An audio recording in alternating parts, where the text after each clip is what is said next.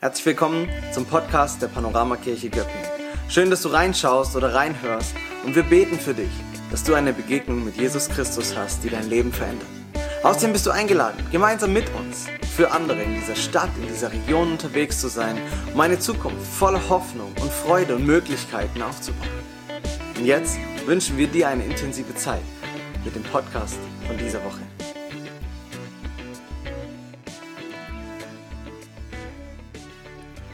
So, guten Morgen. So, äh, Bernd, danke für deine Einleitung. Ihr seid alle ganz sicher gespannt, äh, was heute auf euch zukommt. Ähm, Bernd weiß es, er hat Korrektur gelesen, äh, deswegen hat er das vermutlich auch so angekündigt. Genau. Äh, ich möchte heute mit euch zusammen das Gleichnis von den anvertrauten Talenten anschauen. Ähm, und zwar aus Matthäus 25, und das sind dann die Verse 14 bis 30. Und ich bin mir ziemlich sicher, jeder von euch oder die allermeisten kennen dieses Gleichnis, äh, haben das schon mehrfach gelesen, schon mehrfach Predigten darüber gehört. Aber das Gute ist ja, ähm, dass die Bibel ein lebendiges Wort ist. Das heißt, wir gehen davon aus, dass Gott uns durch die Bibel zu uns spricht. Ähm, und auch Texte, die wir schon unendlich oft gelesen haben, birgen immer was Neues. So lasst uns schauen, was es heute bringt, ähm, das Gleichnis. Und ähm, genau, was Jesus uns heute sagen möchte. Äh, die Gleichnisse, äh, die Matthäus in Kapitel 25 aufführt, die drehen sich alle um das gleiche Thema. Ja, die drehen nämlich um das Thema der Wachsamkeit. Vor zwei Wochen haben wir da schon eins gehört mit den törichten Jungfrauen. Ähm, und hier eben das Gleichnis heute mit den Talenten ist ein weiteres aus der Reihe. Und ähm, auffällig finde ich, dass Matthäus gleich drei Gleichnisse mit dem gleichen Thema hintereinander aufführt. Ja, ähm, Markus und Lukas zum Beispiel, die handeln das Thema Wachsamkeit an dieser Stelle, also in der Lebensgeschichte von Jesus, mit einem Satz ab und Johannes erwähnt es gar nicht. Ja, aber Matthäus gleich drei Gleichnisse hintereinander, somit ähm, ist es doch recht wichtig, würde ich sagen. Und mit den Gleichnissen wollte Jesus ja was verdeutlichen und mit diesen Gleichnissen eben ähm, will er einen Blick schaffen, ähm, was auf uns zukommt. Er will uns ein, eine Perspektive geben in die Ewigkeit auf das, was geschehen wird. Und ähm, wir erkennen es daran, dass am Anfang gleich steht, ähm, am Anfang der Gleichnisse, da steht sowas wie mit dem Reich der Himmel verhält es sich wie Punkt, Punkt, Punkt. Und dann kommt eben das Gleichnis ähm, und so möchte er uns zeigen, was kommt auf uns zu.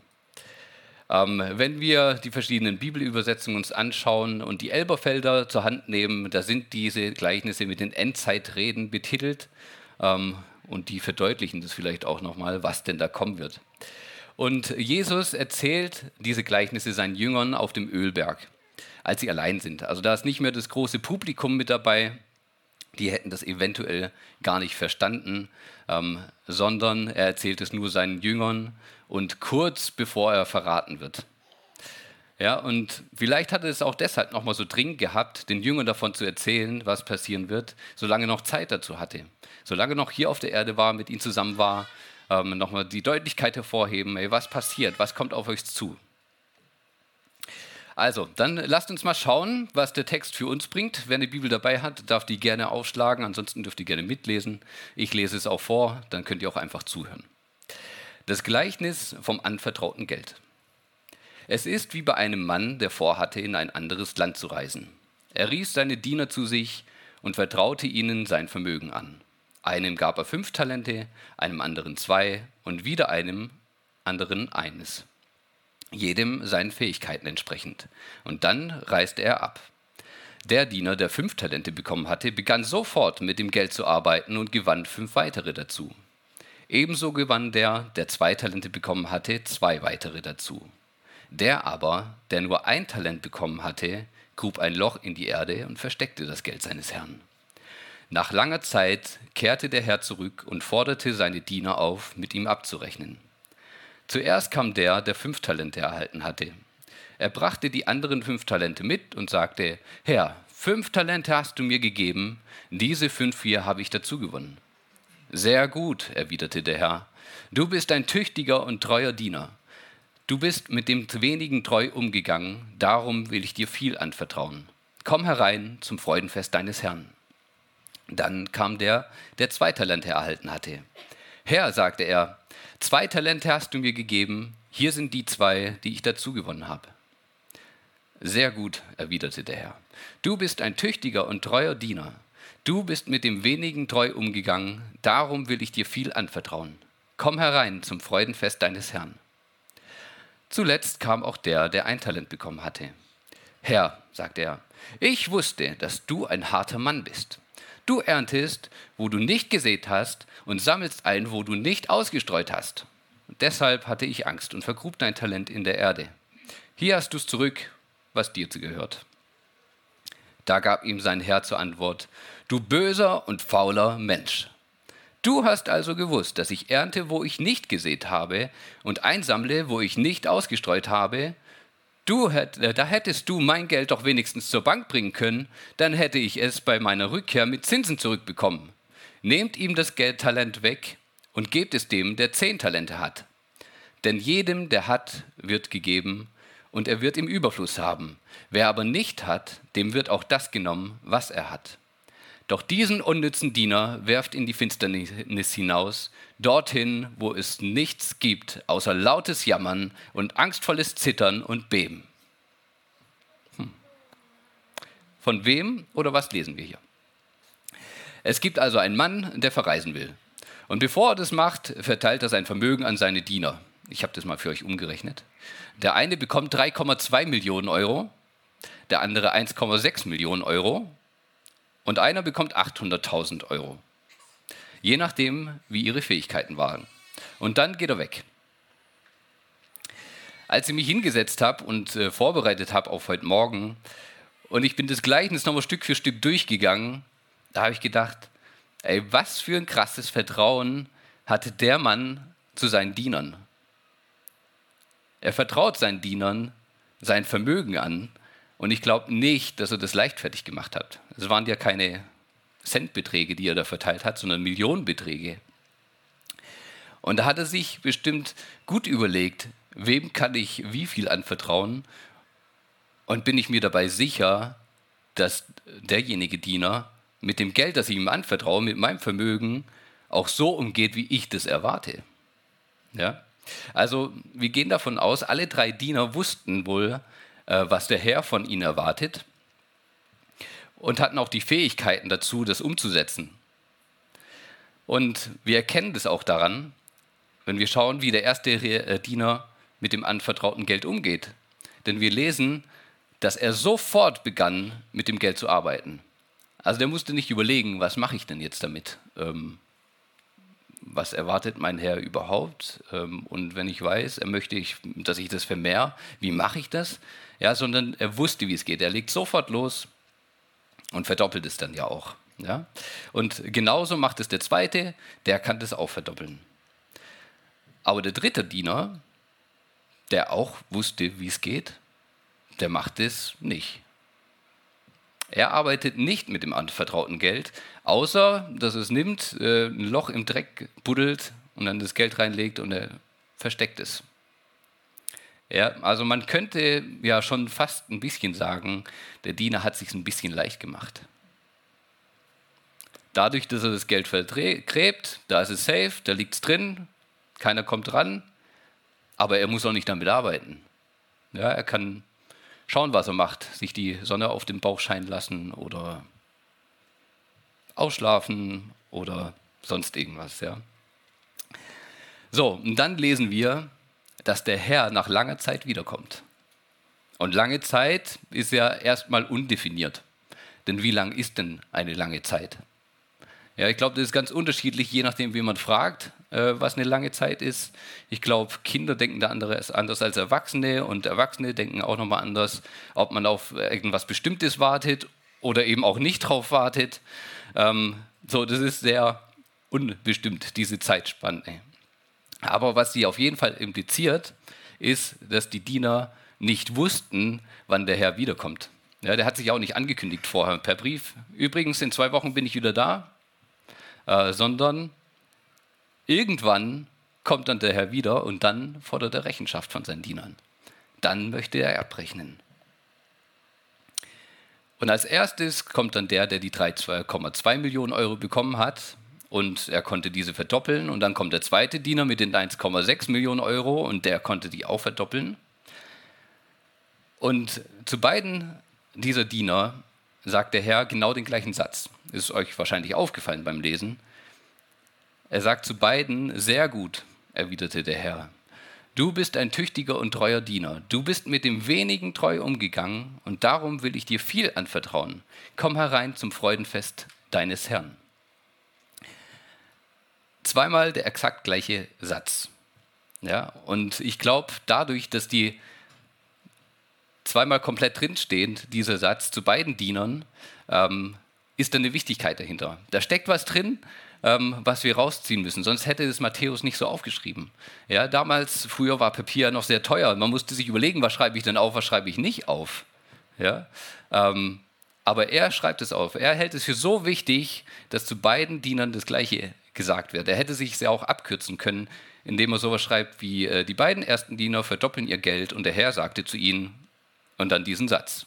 Ja, wir hätten den gleichen Inhalt irgendwie rausgekriegt, beide wurden gelobt, aber er sagt zu beiden das Gleiche. So, und dann bleibt der dritte Diener übrig. Dann kommt der dritte Diener an die Reihe zur Abrechnung. Und wahrscheinlich äh, hat er schon gemerkt, er hat irgendwie ziemlich Mist gebaut. Nachdem die zwei anderen da gelobt wurden für das, was sie getan haben. Und vermutlich standen die auch alle zusammen oder hatten, er hatte das mitgekriegt. Er hat es nicht zu jedem Einzelnen gesagt, ähm, in einer Zweisamkeit. Ich kann mir gut vorstellen, dass der ganz schön die Hose voll hatte. Und was macht er dann? Wie reagiert er? Er reagiert nicht mit Reue oder entschuldigt sich dafür, was er getan hat bzw. nicht getan hat, sondern er entscheidet sich für Angriff ist die beste Verteidigung und sucht Ausreden dafür, warum er ja nichts dafür kann, dass er nichts getan hat. Er versucht die Schuld dem Herrn in die Schuhe zu schieben und gibt ihm sein Geld dann vielleicht etwas verdreckt zurück. Ja. Und wenn du dich in den Herrn reinversetzt und denkst, überlegst, was hat der wohl gedacht? Oder wie hat der sich gefühlt? Ich habe mir überlegt, vielleicht hat er sowas gedacht wie, ich habe dir was anvertraut, nämlich sehr viel Geld, weil ich mir sicher war, weil ich wusste, dass du damit gut umgehen und damit wirtschaften kannst. Und was machst du, du Affe? Du vergräbst es im Dreck und machst gar nichts, obwohl du es mit Leichtigkeit besser hättest machen können. Er gibt ihm ja sogar noch den Hinweis, dass er das Geld wenigstens hätte zur Bank bringen können, um Zinsen dafür zu erhalten. Also wenn ich an der Stelle gewesen wäre von dem Herrn, wäre ich, glaube mega angepisst gewesen von meinem Diener. Ja, und zornig gewesen. Ja, Im Gleichnis lesen wir, dass der Herr dann die Aussage des dritten Dieners über sich noch wiederholt und ihm sagt, wenn du also gewusst hast, dass ich so bin, warum machst du dann sowas? Der Herr bietet ihm ja noch den Hinweis. Und der Hinweis, was hätte besser machen können, ähm, ich glaube, das war nichts Neues für den dritten Diener. Der hat gewusst, wie man mit Geld umgeht und damit wirtschaftet. Der Herr lässt dann dem dritten Diener das Geld abnehmen und gibt es dem, der am meisten hat.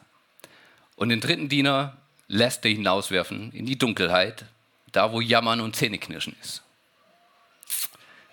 Und das ist schon hart. Also wenn man das Lied, was, was fängt man damit an?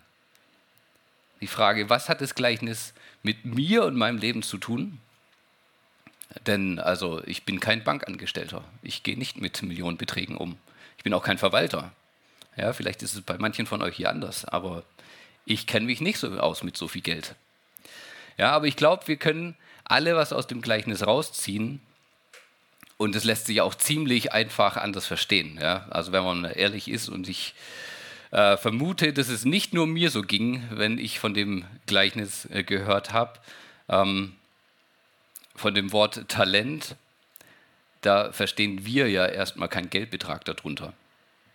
Ja, sondern Talent ist für uns im Sinne der Begabung, was wir bekommen haben. Und ähm, ich vermute, ich bin da nicht der Einzige, dem es so geht. Und Talent ist nämlich einfach keine gängige Maßeinheit mehr. Ja? Früher war das so, ähm, hier kennen wir das nicht. Was, was soll das sein? Eine Maßeinheit Talent. Damit können wir nichts anfangen. Ja, und ich glaube auch nicht, dass die Interpretation mit den Begabungen falsch ist.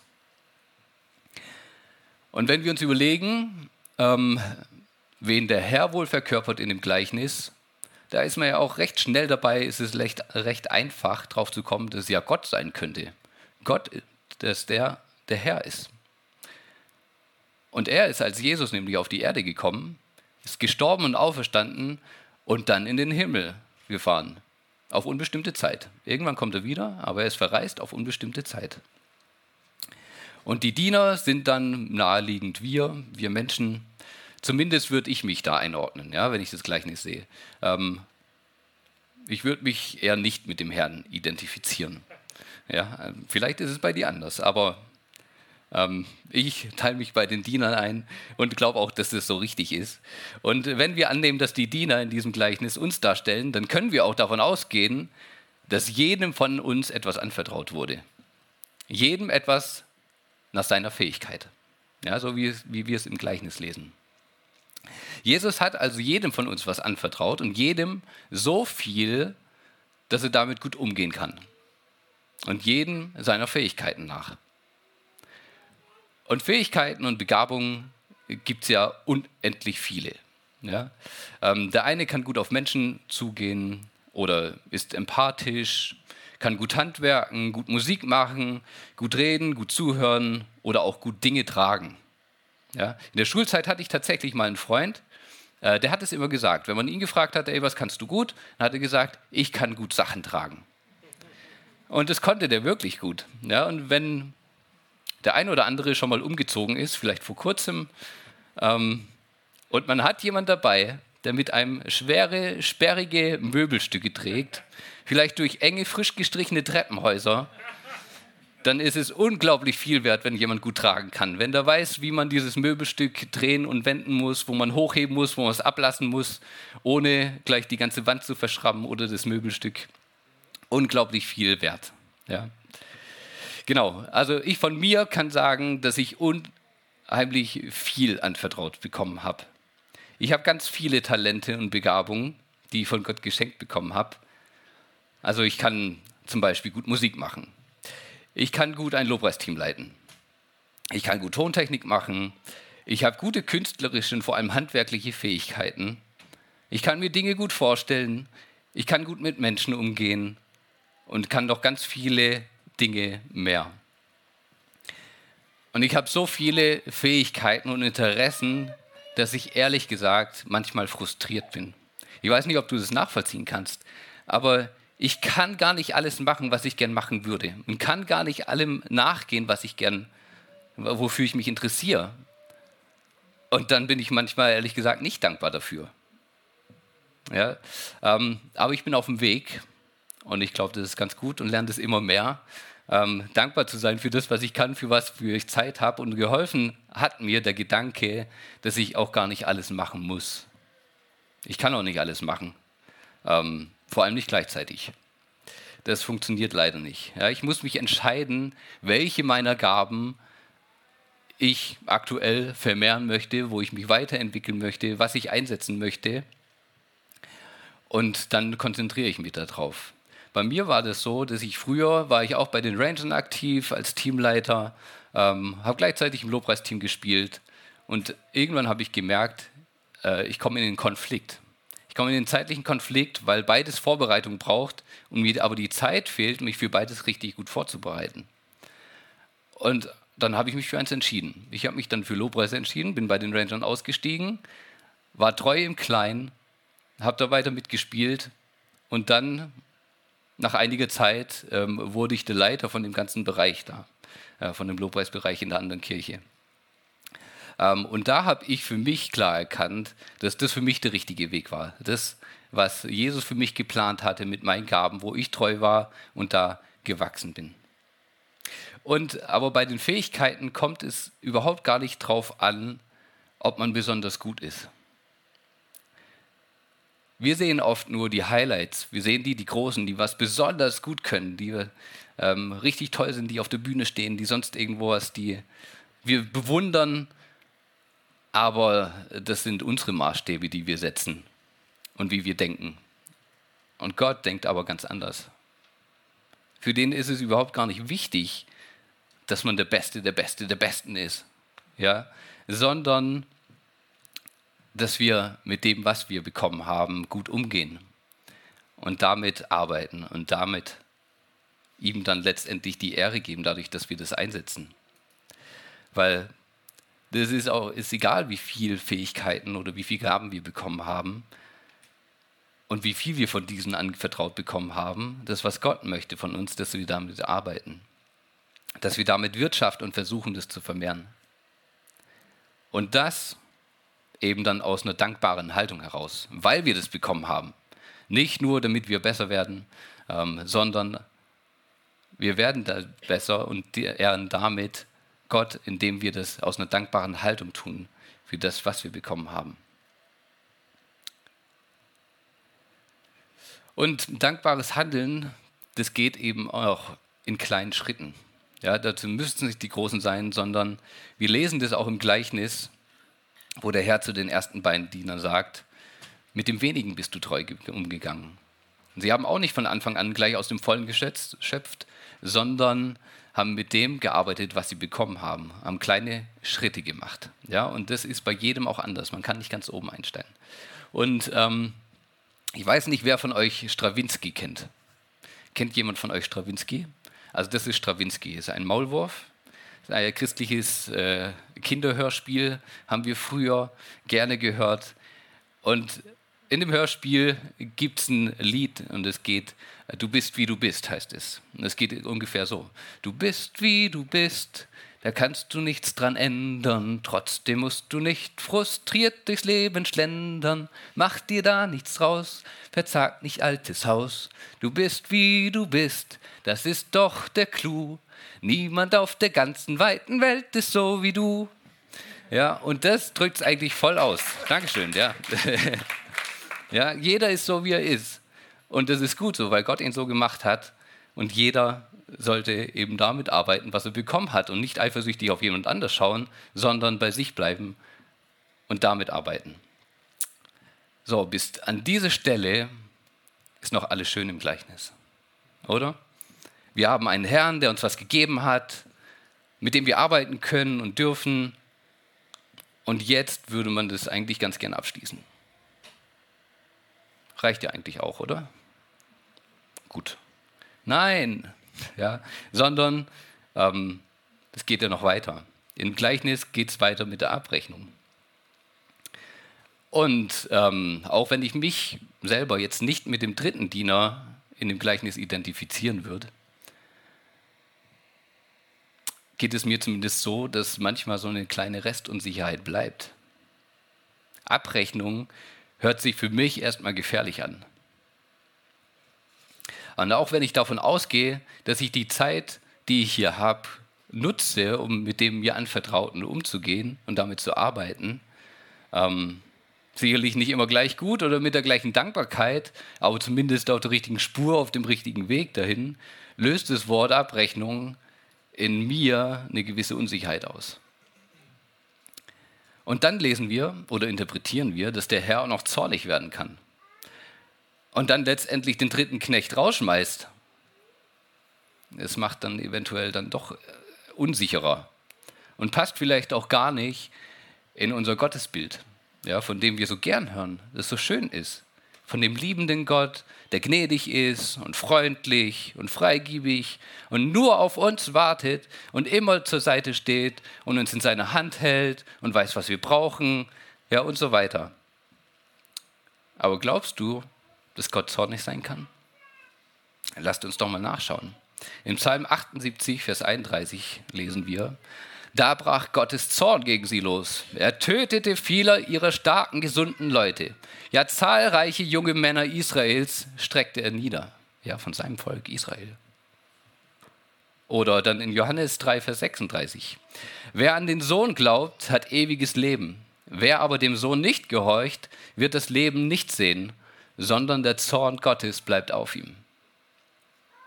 Also Gott kann absolut zornig werden und ich glaube, keiner von uns hat da Bock drauf, den Zorn Gottes abzubekommen.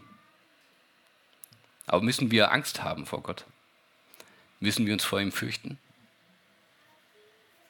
Also ich denke, ähm, wenn Gott auf einen von uns zornig wäre, dann sollten wir ganz dringend Angst haben. Wenn ein übermächtiges Wesen, das außerhalb von Zeit und Raum ist, das alles erschaffen hat, inklusive dir und mir, zornig ist auf dich, dann ist es durchaus angebracht, Angst zu haben. Ja, aber müssen wir, müssen wir hier uns vor dem Zorn Gottes fürchten? Ich denke nicht. Zumindest nicht, wenn wir uns sein Kind nennen können. Ja? Aber wir sollten ihn immer mit Ehrfurcht begegnen. Gott ist eben nicht nur der liebende Gott, von dem wir so gern reden, der uns liebevoll auf den Schoß nimmt, uns über den Kopf streichelt, uns an sich drückt, sondern er ist eben weitaus mehr.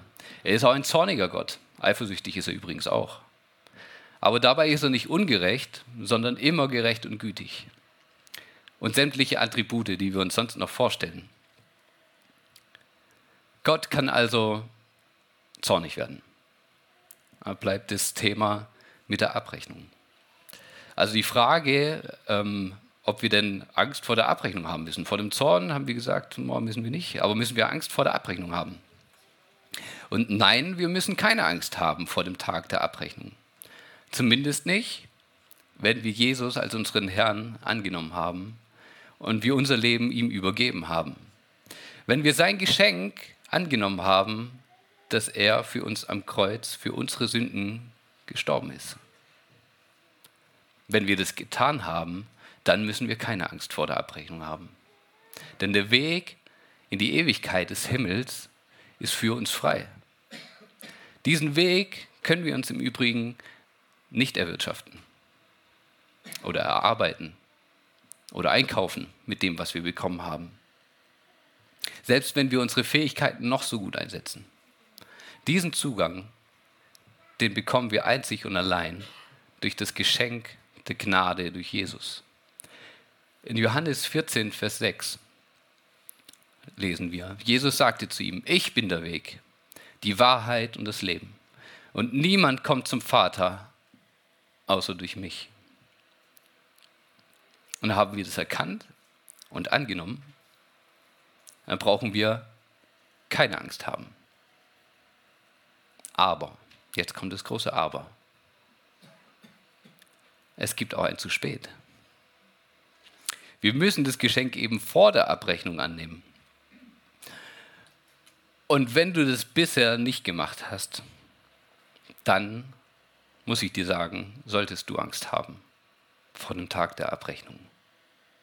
Denn ansonsten ergeht es dir wie dem dritten Diener, der hinausgeworfen wurde, wo die Dunkelheit ist und das Jammern und Zähneknirschen. Und ich weiß nicht, wie es ähm, bei dir aussieht. Ob du dein Leben schon Jesus gegeben hast oder auch nicht. Ob du jetzt gerade ein Pochen in dir spürst, ein Klopfen am Herzen. Ähm, das weiß ich nicht. Muss ich auch nicht wissen. Ja. Aber ich lade dich ein, falls es nicht so ist, das jetzt festzumachen mit Jesus. Und ich kann dir gar nicht sagen, wie oft ich das schon gemacht habe nach so einer Predigt. Ja, wie oft ich mein Leben schon übergeben habe, nur um sicher zu gehen, dass ich dabei bin. Ja, und das ist ja auch nicht schlimm, ja, ob ich es einmal mache oder 130 Mal. Ja, ähm, das ist ja das Gute, dass Gott nicht irgendwann sagt, nee, Moment mal, jetzt ähm, haben wir die 132, beim nächsten Mal geht es dann wieder rückwärts. Also, ja, so ist Gott eben nicht. Ja, das Einzigste, was er möchte, dass wir das einmal ehrlich und richtig machen und das reicht schon aus. Und das erste Mal, als ich das gemacht habe, war das auch bei einem Ratslagerfeuer. Ich glaube, der Arno, bei ihm war es auch so, hat auch schon erzählt, bei den Rangern auf dem Camp und danach noch unzählige Male nach Predigten. Ähm, Und vielleicht ist heute das erste Mal für dich oder das hundertste, tausendste Mal. Das ist gar nicht schlimm. Und so viel brauchen wir gar nicht dazu, sondern wir müssen einfach ehrliche Worte, wir müssen ehrlich beten mit Jesus und ihm unser Leben geben. Und ähm, ich habe was ausgeschrieben. Ihr dürft es gerne mitbeten, dürft es für euch nochmal festmachen oder auch nicht. Ihr dürft gerne dazu aufstehen, wenn ihr möchtet. Ähm, und dann gehen wir danach auch ziemlich bald in den Lobpreis. Das Einzige, was Sie sagen müssen, ist, Jesus, es tut mir leid, dass ich bisher ohne dich gelebt habe. Komm du in mein Leben und sei mein Herr. Danke, dass du für meine Sünden gestorben bist und den Weg in die himmlische Ewigkeit freigemacht hast. Danke, dass du mich annimmst und mir vergibst. Danke, dass du jetzt mein Herr bist und dass ich keine Angst mehr haben muss. Komm, lasst uns nochmal aufstehen. Und lasst uns jetzt nochmal in Lobpreis reingehen. Lasst uns nochmal in Gottes Gegenwart kommen. Und jeder von uns hier heute Morgen hat die Gabe bekommen, eine Stimme zu besitzen. Und die können wir einsetzen, um Gott zu loben. Und lasst uns das jetzt nochmal tun und gemeinsam singen. Danke, Jesus. Ich bin befreit. Mein Erretter für alle Zeit.